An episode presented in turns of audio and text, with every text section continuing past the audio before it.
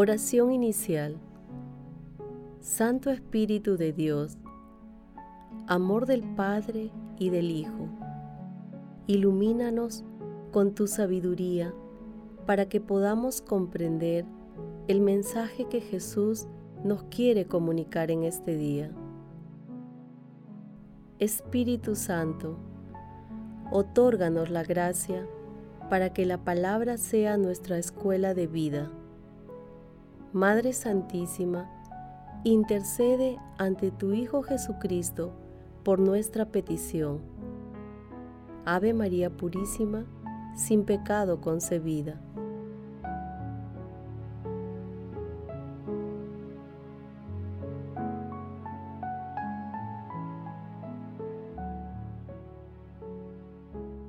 Lectura del Santo Evangelio según San Lucas, capítulo 20, versículos del 27 al 40.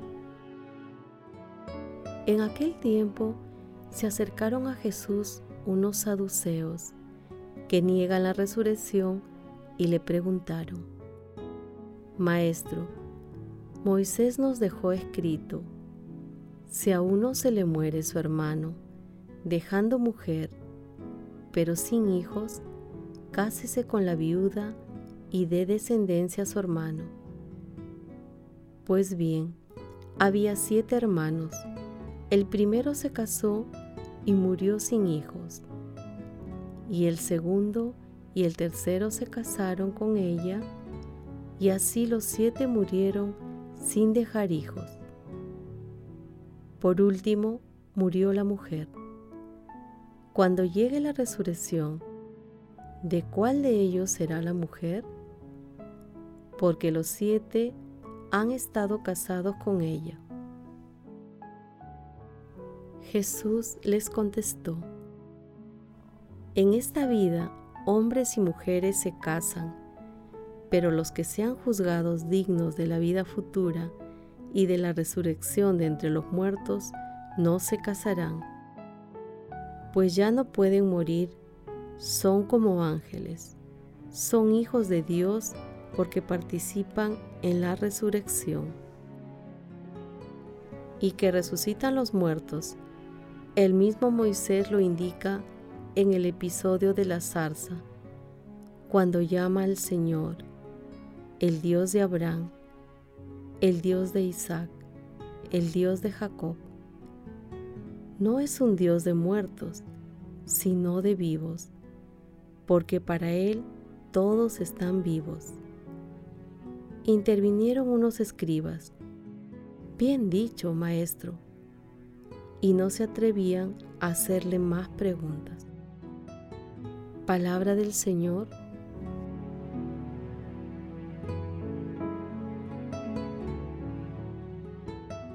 El texto de hoy también se encuentra en el capítulo 22 de Mateo, en los versículos 23 al 33, así como en el capítulo 12 de Marcos, versículos 18 al 27. Los saduceos, miembros de una secta judía, negaban la espiritualidad e inmortalidad de las almas así como la resurrección de los muertos. Ellos eran aristocráticos, conservadores y tenían una actitud materialista. Por ello, en un ataque planeado, a través de la pregunta que hicieron, querían ridiculizar la propuesta de la resurrección de los muertos que hacía Jesús.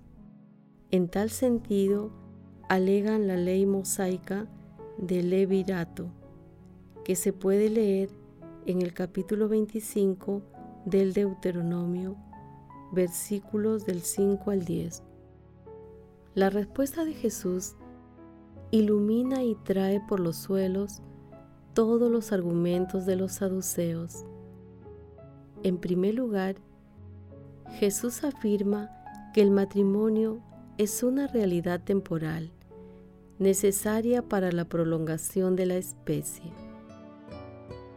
En segundo lugar, en la resurrección no habrá necesidad de conservar la especie, ya que la resurrección es un estado de vida absolutamente pleno donde ya no habrá necesidades humanas que satisfacer. En tercer lugar, Jesús prueba la resurrección con la escritura, al hacer referencia al capítulo 3 del Éxodo, versículos 6 y 15. De esta manera, afirma que Dios es un Dios de vivos y que, por lo tanto, la vocación de todo hombre y mujer es llegar a compartir esa vida plena con Dios.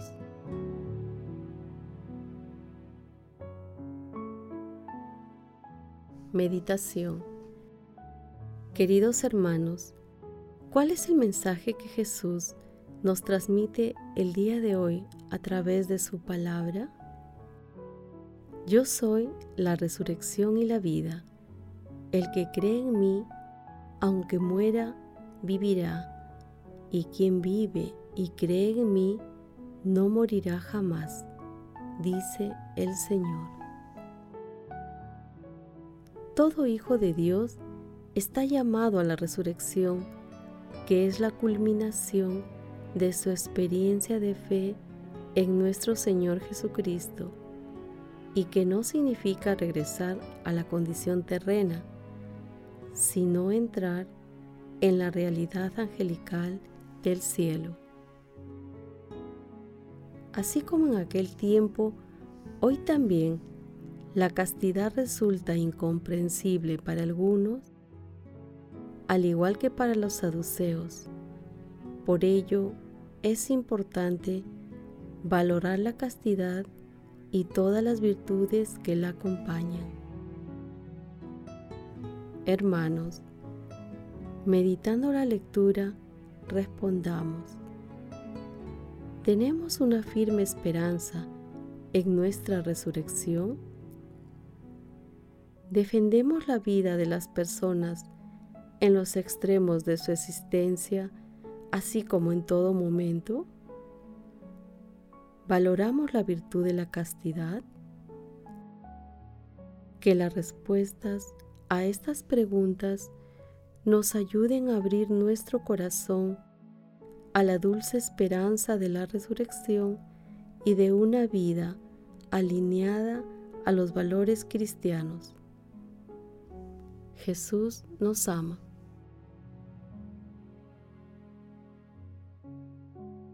Oración Amado Jesús, te pedimos aumentes nuestra fe en ti para que nos abandonemos en el mar infinito de tu misericordia y en el proyecto de vida nueva que tienes para nosotros, que es resucitar y vivir siempre a tu lado. Amado Jesús, haz que comprendamos que la resurrección se hace realidad donde se lucha para evitar la muerte. Amado Jesús, ten piedad de los difuntos y ábreles la puerta de la mansión eterna. Madre Santísima, Madre del Amor Hermoso, intercede ante la Santísima Trinidad por nuestras peticiones. Amén.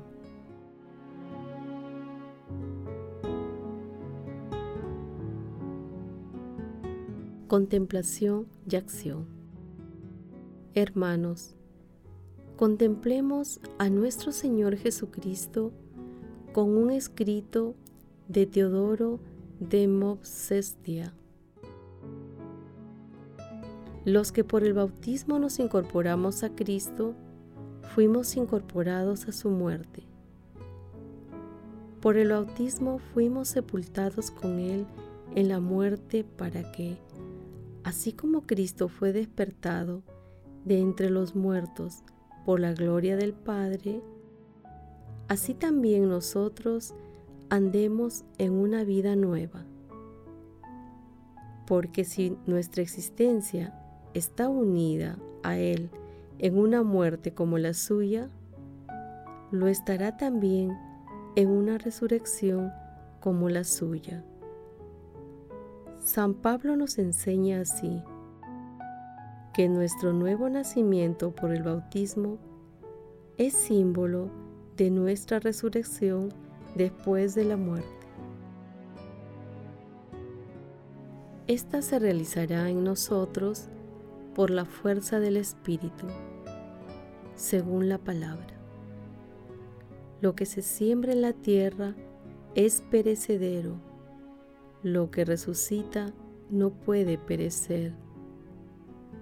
Lo que se siembra no tiene ningún valor. Lo que resucita está lleno de gloria. Lo que se siembra es un cuerpo humano. Lo que resucita es un cuerpo espiritual. Es igualmente así en el nacimiento que nos da el bautismo y que es símbolo de nuestra resurrección. En él, por el mismo Espíritu, recibimos la gracia, pero con mesura y como una garantía. La recibiremos en plenitud cuando resucitemos realmente y nos sea comunicada la incorruptibilidad de manera efectiva. Por eso, cuando el apóstol Pablo habla de la vida futura, quiere dar seguridad a sus oyentes con estas palabras.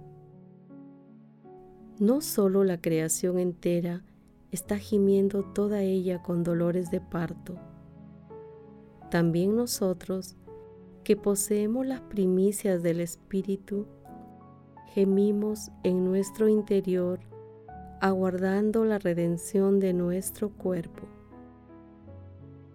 Porque si en el tiempo presente hemos recibido las primicias de la gracia, esperemos acogerla plenamente cuando se nos dé el gozo de la resurrección. Señor, Creemos en tu resurrección y en la de los muertos, tal como lo rezamos en la oración del credo y estamos dispuestos a seguirte. Por ello, nos comprometemos a cumplir tus enseñanzas diariamente, defendiendo la vida de las personas más vulnerables y a través de la realización de obras de misericordia en favor de nuestros hermanos más necesitados. Glorifiquemos a Dios con nuestras vidas. Oración final. Gracias Señor Jesús por tu palabra de vida eterna. Que el Espíritu Santo nos ilumine para que tu palabra penetre a lo más profundo de nuestras almas y se convierta en acción. Dios glorioso, escucha nuestra oración. Bendito seas por los siglos de los siglos. Madre Santísima, intercede ante la Santísima Trinidad por nuestra petición. Amén.